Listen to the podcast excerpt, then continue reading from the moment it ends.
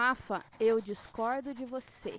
Escala na educação básica não é só uma questão cartográfica e matemática.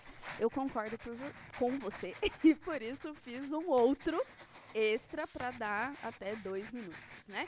Ali na educação básica, a gente fala muito com os nossos alunos também, e daí se tem aluno ouvindo aí também, sobre escala local, regional e global.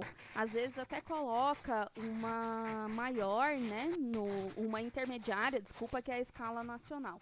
E isso também vale, mas daí a gente está conversando diretamente com aquelas questões que eu trouxe do texto anterior, né, da professora Iná.